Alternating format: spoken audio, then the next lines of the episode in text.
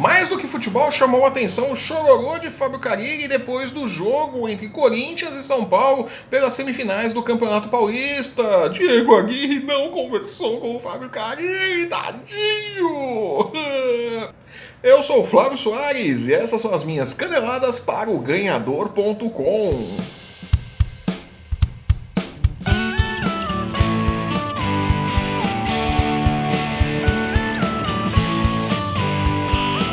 de Fábio Carilli com Diego Aguirre, que passou por ele no clássico com, do São Paulo, com o Corinthians no último domingo pela semifinal do Campeonato Paulista, deixou marcas. Carilli não gostou nem um pouquinho, ficou magoadinho, ficou aborrecidinho, ficou tristinho com a, a atitude de Diego Aguirre, que nitidamente realmente não viu o técnico do Corinthians ali, estava preocupado com outras coisas, é nítido você vendo nas imagens ali, mas Carilli não gostou disso.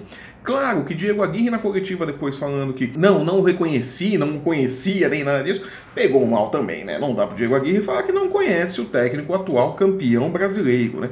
Mas a choradeira de Carilli pegou muito mal também. Fábio Carilli ficou ali num chororô desgraçado porque Diego Aguirre não cumprimentou, menosprezou e desviou o foco da péssima apresentação do Corinthians no jogo no Morumbi, né? O Corinthians pouco jogou, tudo bem, tinha seis desfalques ali, mas não é desculpa, né? A verdade é que o elenco do Corinthians é uma porcaria.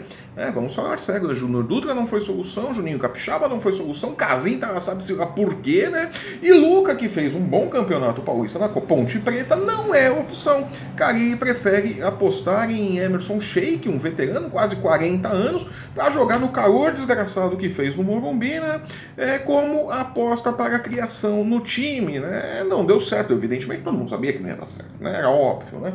Não que o São Paulo tenha jogado essas coisas também. O São Paulo jogou mal, pressionou o Corinthians, exerceu ali sua pressão, complicou a saída de bola e tal, mas não criou tantas chances assim, não teve tanta qualidade assim. O gol do São Paulo sai num lance bizonho de Mantuan, uma isolada aí, chutou mal, a bola bate no Trelez, o Trelez sai correndo ali, finaliza contra o Cássio, rebote, o Nenê vai e marca o gol, né? A verdade é que o gol do São Paulo nasce num vacilo, num erro individual do Corinthians e nada mais. O São Paulo pouco criou, apesar de ter pressionado e apesar de ter sido um placar justo.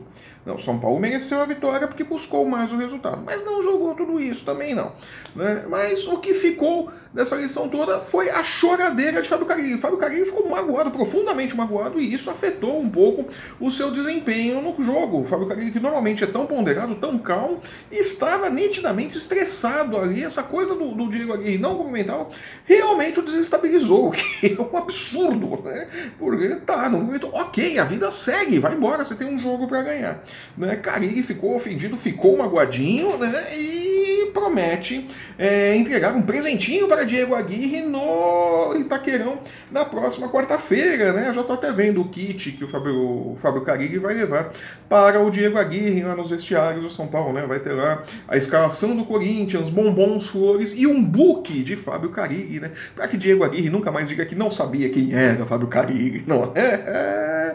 é, Fábio Carilli tá ficando vaidosinho isso é mal, isso pega mal. Hum. Bom, de toda forma, o jogo decisivo acontece nessa próxima quarta-feira. São Paulo e Corinthians. O São Paulo tem uma pequena vantagem porque venceu por 1 a 0 pode empatar, né? A favor do Corinthians, o retrospecto. São Paulo nunca venceu o Corinthians no Itaquerão. Por outro lado, o empate classifica o São Paulo. Né? O jogo está em aberto, qualquer um dos dois pode efetivamente se classificar, mas vamos saber como que vai estar o estado de espírito do Corinthians para esse jogo, né? O Carille realmente está alterado por causa dessa coisa ali com o Diego Aguirre. Eu não sei quanto que ele vai continuar alterado até o dia do jogo, né? Pela outra semifinal, Palmeiras e Santos jogam nessa terça-feira, né? A vantagem é do Palmeiras. O Palmeiras joga pelo empate porque ganhou o primeiro jogo por 1 a 0, né? É favorito sim, apesar de ser um clássico, de falarmos que não há favoritos em clássicos, o Palmeiras tem algum favoritismo sim para o jogo de hoje, né? Tem o melhor elenco, um dos melhores elencos do Brasil, com certeza o melhor elenco do estado de São Paulo, né? Vai para o jogo com a vantagem de jogar pelo empate, né? E não deve ter problemas para se garantir na final, né? Pode ser surpreendido. A esperança do Santos é conseguir um gol, pelo menos, né? Fazer um 1 a 0 devolver o resultado e forçar a disputa de pênaltis, né? Vanderlei é um bom goleiro, já Jailson também é um bom goleiro, aí vamos ver quem se garante mais, né? Quem, qual dos dois se garante na cobrança de pênaltis. Apesar de que a última vez que o Santos decidiu vaga no, nos pênaltis foi contra o Botafogo e foi aquele desespero, né? Todo mundo chutando para fora, foi uma desgraça, mas é uma esperança, né? Fazer dois gols no Palmeiras não é impossível, mas vai ser muito difícil. Vamos ficar de olho aí e ver como vai ser essa semifinal aí, mas o Palmeiras tem grandes chances de chegar à final, né? No Rio Grande do Sul, o Grêmio saiu na frente do Avenida, fez 3 a 0 ali praticamente colocou os dois pés na grande final do campeonato. Né? Não deve ter problemas para chegar à final do campeonato gaúcho. Na outra semifinal, São José e o Brasil de Pelotas ficaram no 1 a 1 né? e agora decidem também, nesta quarta-feira, dia 28, quem vai para a final. Quem vencer avança evidentemente, né? E deve fazer a final ali, muito provavelmente com o Grêmio, que tem uma enorme vantagem. Vai precisar tomar quatro gols do Avenida para ficar fora da final. Pouco provável que isso aconteça, né? No Campeonato Mineiro deu a lógica, né? Cruzeiro e Atlético farão a final do Campeonato Mineiro, né? Nenhuma surpresa até aí.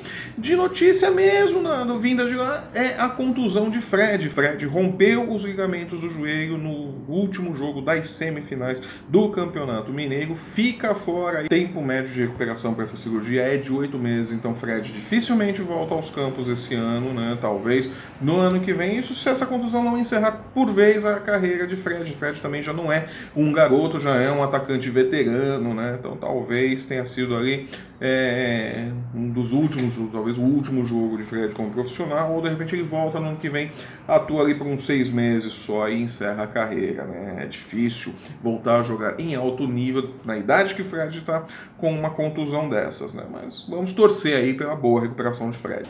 O Campeonato Carioca tem aí a sua semifinal nessa quarta e quinta-feira, né? O Flamengo enfrenta o Botafogo e o Fluminense recebe o Vasco. Todos os jogos no Maracanã, né? Para decidir os finalistas do Campeonato Carioca. Sim, porque nós já temos um campeão da Taça Rio, nós temos o um campeão da Taça Guanabara e agora teremos o um campeão carioca, efetivamente, né? Olha só que maravilha. O Campeonato Carioca às vezes me parece aquela competição escolar, né? Que todo mundo ganha medalha, né? Não importa a posição onde você chega, você vai ganhar uma medalhinha. Né? Parece isso, né? Você tem três chances aí de ganhar uma taça né?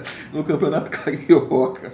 É complicado. O pessoal gosta, né? se divertem e tal. Então vamos ver, né? Jogo único. Né? Quem ganhar vai para a grande final. Né? Então temos ali Flamengo, Botafogo, Fluminense e Vasco. Né? Aí podemos ter aí um Fla-Flu na final do Campeonato Carioca. Né? Apesar de que eu aposto minhas fichas mais um Flamengo e Vasco. Acho que Flamengo e Vasco tem mais cara de fazerem a final. Né? Falando agora de seleção brasileira. O Brasil vai a campo nesta terça-feira num amistoso contra a Alemanha. Né? Seu Tite, com suas titices, né? perdeu a oportunidade de fazer testes importantes na seleção brasileira. No jogo contra a Rússia, né? Rodrigo Caio e Ian José foram para a seleção apenas a turismo, o que tudo indica, né? Porque não entraram em campo e não devem entrar em campo contra a Alemanha, né? A única novidade na formação da seleção é a entrada de Fernandinho na posição de Renato Augusto, levando Felipe Coutinho à frente, né? jogando aberto ali na posição de Neymar, tentando ver ali como Felipe Coutinho se sai numa função mais próxima de Neymar, mais próxima à função que ele joga normalmente, né? A Alemanha, evidentemente, vai fazer experiências, Joaquim Ló já disse isso, vai colocar a molecada para jogar, porque quer ver como ele se comporta. Né? Para Tite, o importante é ver como a seleção brasileira se porta diante de uma defesa europeia muito bem armada, como que o Brasil vai ultrapassar essa defesa, que tem sido a grande dificuldade desta seleção brasileira, ultrapassar esse sistema europeu de marcação. Né? É, mas, como testes, a ida de William José e Rodrigo Caio não se justificaram. Tite não os colocou para jogar, não deve colocá-los nesse jogo, então eles foram apenas a turismo. Depois ele reclama que o pessoal fica questionando as escolhas dele, né? É, pô, seu Tite, professor, não dá, né? É amistoso, né? Mesmo que devolva, faça 20 a 0 na Alemanha, não muda os 7 a 1 porque os 7 a 1 foram num jogo oficial. Quem acha que, ah, não, se o golear, estamos vingados e tal. Não, não estamos. Nós tomamos 7 a 1 num jogo de Copa do Mundo amistoso, você pode fazer 20 gols, não muda nada, não vale troféu, não vale porcaria nenhuma. Então não adianta achar que ah, vamos devolver a nossa honra está em jogo. Não, isso se resolve em jogo oficial. Amistoso é amistoso. Amistoso é para fazer teste.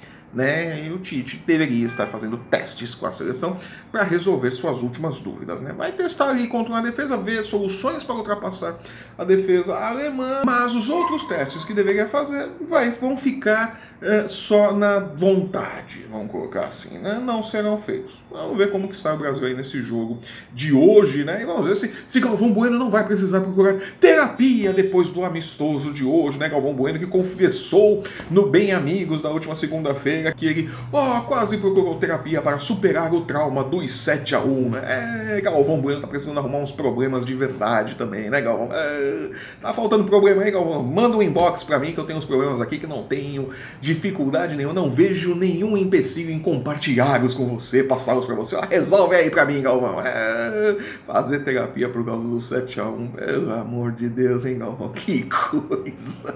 É, cada um tem os problemas que merece, né? E eu vou ficando por aqui. Eu sou o Flávio Soares. Essas foram as minhas caneladas para o ganhador.com. Eu volto no próximo sábado para comentar as semifinais dos estaduais. Se Fábio Carilli continua chorando ou se superou a mágoa de Diego Aguirre, né? E se superou São Paulo e chegou à final do Paulistão, por que não, né? Como foi o amistoso da seleção, as semifinais do Campeonato Carioca, quem fará a grande final? Então nos vemos aqui no próximo sábado com as caneladas para o ganhador.com se você está assistindo esse nosso programa pelo YouTube, aproveite, assine o nosso canal, deixe o seu curtir, deixe o seu joinha, deixe a sua opinião, deixe o seu comentário. Acesse o ganhador.com e não perca um lance do seu esporte favorito. Siga-nos nas nossas redes sociais também. Aqui embaixo você está vendo aí os arrobas do ganhador, como que você nos encontra no Facebook, no Instagram e no Twitter. Eu volto no próximo sábado e conto com a sua audiência. Até lá!